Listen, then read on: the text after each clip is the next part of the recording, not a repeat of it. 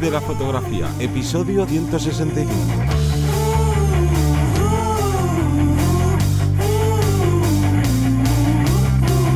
Bienvenido, bienvenida al podcast que te enseña vivir de tu pasión, es decir, vivir de la fotografía, donde semana tras semana encontrarás todo lo que necesitas saber sobre el mundo de la fotografía como negocio.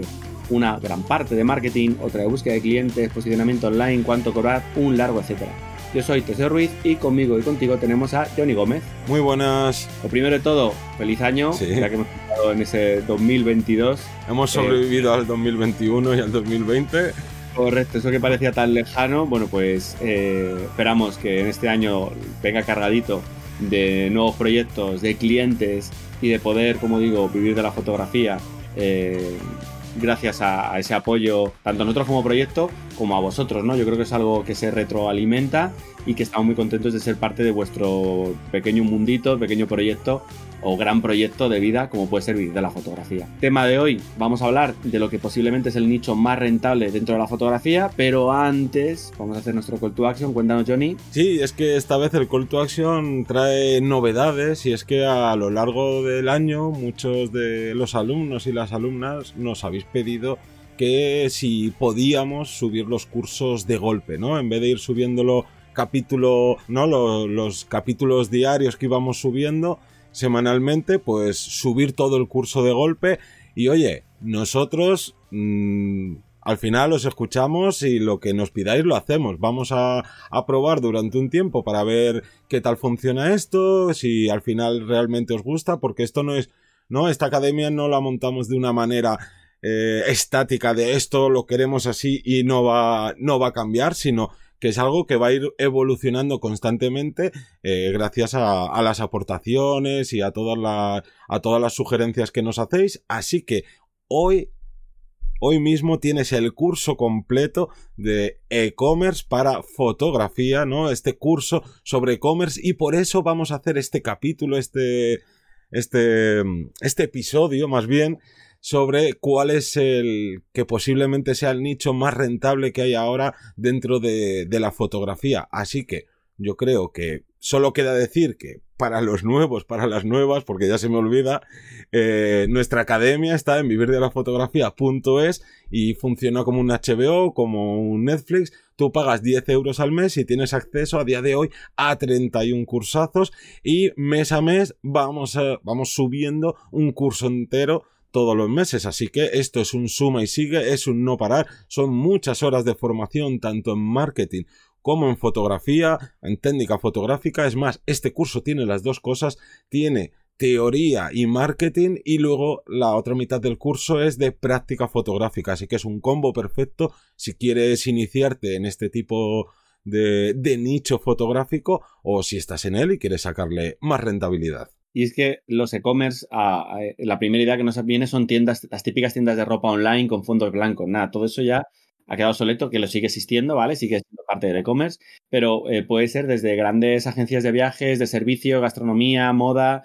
Hay muchísimos nichos o subnichos que necesitan este tipo de contenido. Entonces, abriríamos, abarcaríamos mucho más superficie de la que a priori puede parecer, ¿no? Entonces, no solo existen los e-commerce o tiendas online, pero también existen los marketplaces, las tiendas multimarca que van a requerir de esas fotografías de esos productos, por ejemplo.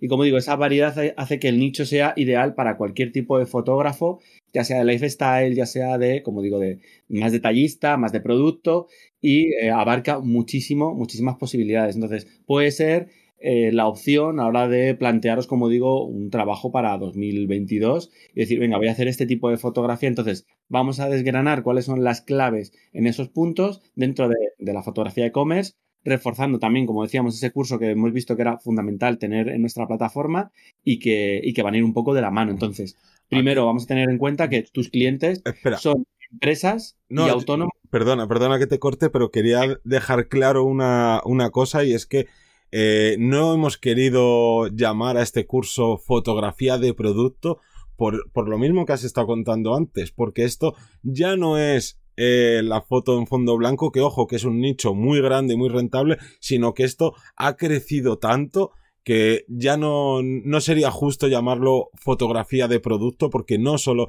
vas a fotografiar productos, vas a hacer muchas más cosas y por tanto eh, es mucho más ajustado este nombre de, fotografía para e-commerce. Entonces ahora...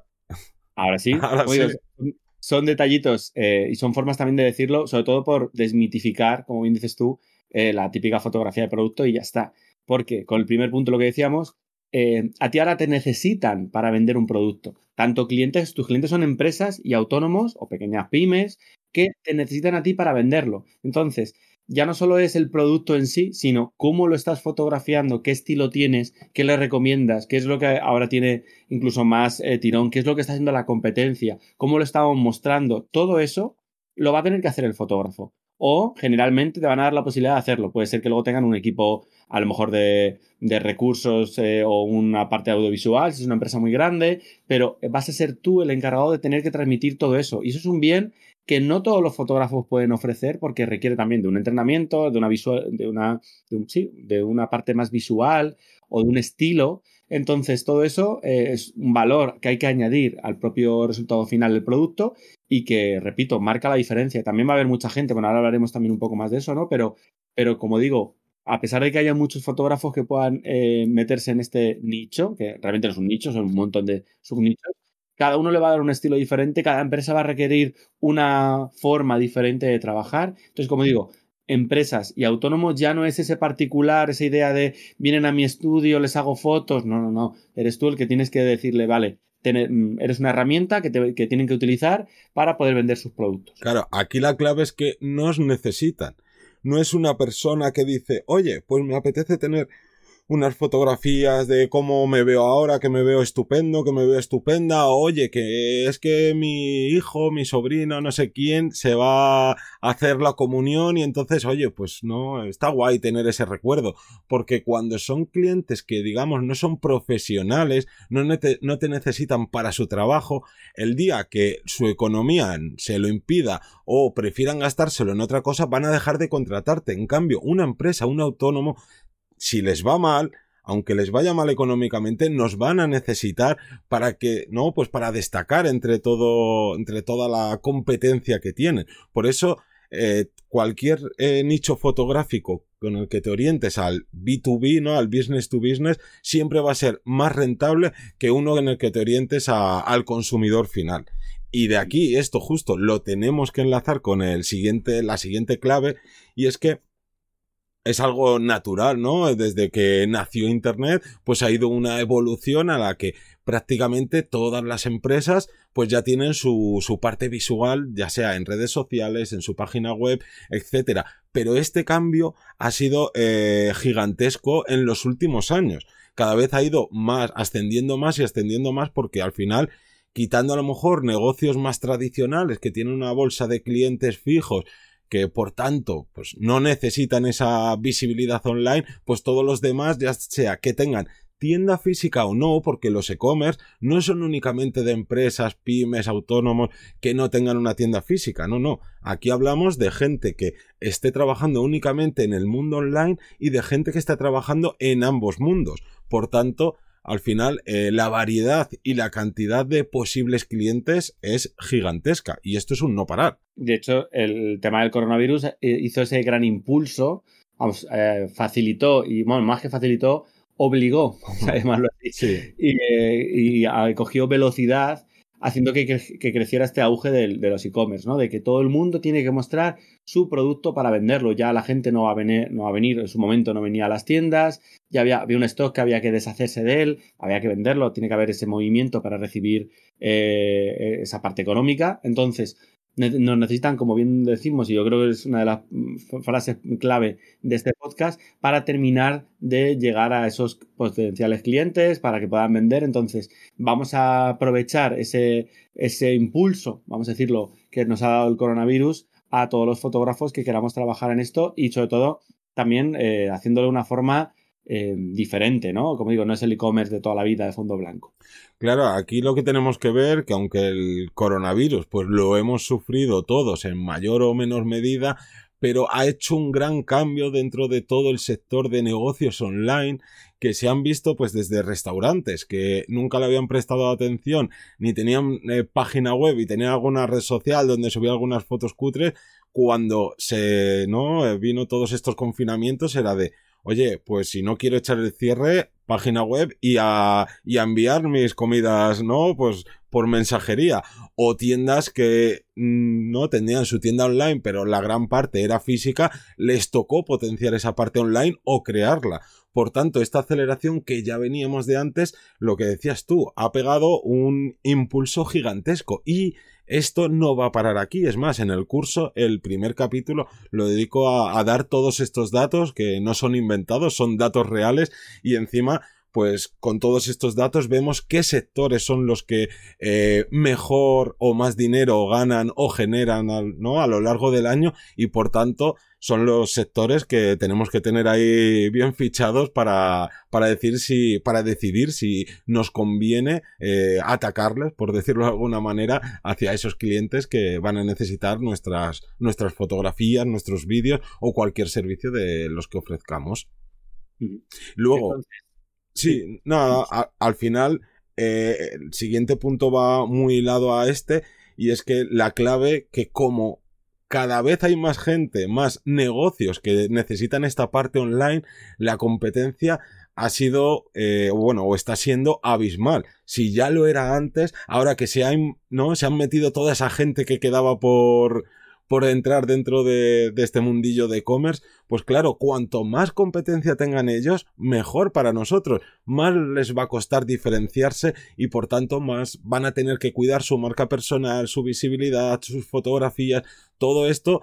Y bueno, y todo sin hablar que ya sabemos que las redes sociales son eh, caníbales absolutos de contenido y por tanto al final vas sumando todas estas claves y dices, es que sin duda la fotografía para e-commerce es algo de lo más rentable que existe a día de hoy.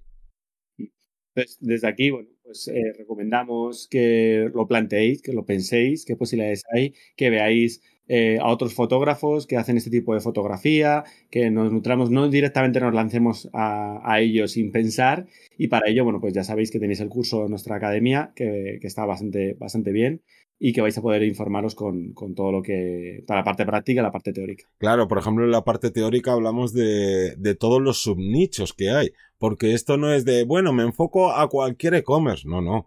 No, no puedes ni tener los mismos precios, ni intentar hacer las mismas fotografías, ni siquiera ya dentro de un subnicho como puede ser el textil porque depende de cómo sea esa marca. Una marca, digamos, por ejemplo, ecosostenible, con productos no de proximidad y demás, no va a querer ni las mismas fotos, ni va a querer, eh, ni va a tener los mismos precios para gastarse que a lo mejor otra que vaya a volumen, que sí que necesite esa fotografía de fondo blanco porque necesita tanto, no tal cantidad de fotografías para ir rellenando, eh, no todos los todos los apartados de su tienda online, que es totalmente diferente. Y claro, y esto hablando solo de, la parte textil. Por eso creo que no solo es uno de los nichos más rentables, sino que es un nicho que se adapta a cualquier tipo de fotógrafo o de fotógrafa. Porque si a ti, por ejemplo, en las bodas eh, no se te da, digamos que muy bien el trato con las personas o eres una persona más introvertida, pues quizás para fotografiar bodas, para fotografía social en general, pues a lo mejor no es lo ideal, pero es que aquí vas a poder trabajar con gente, trabajar tú solo, trabajar en tu estudio.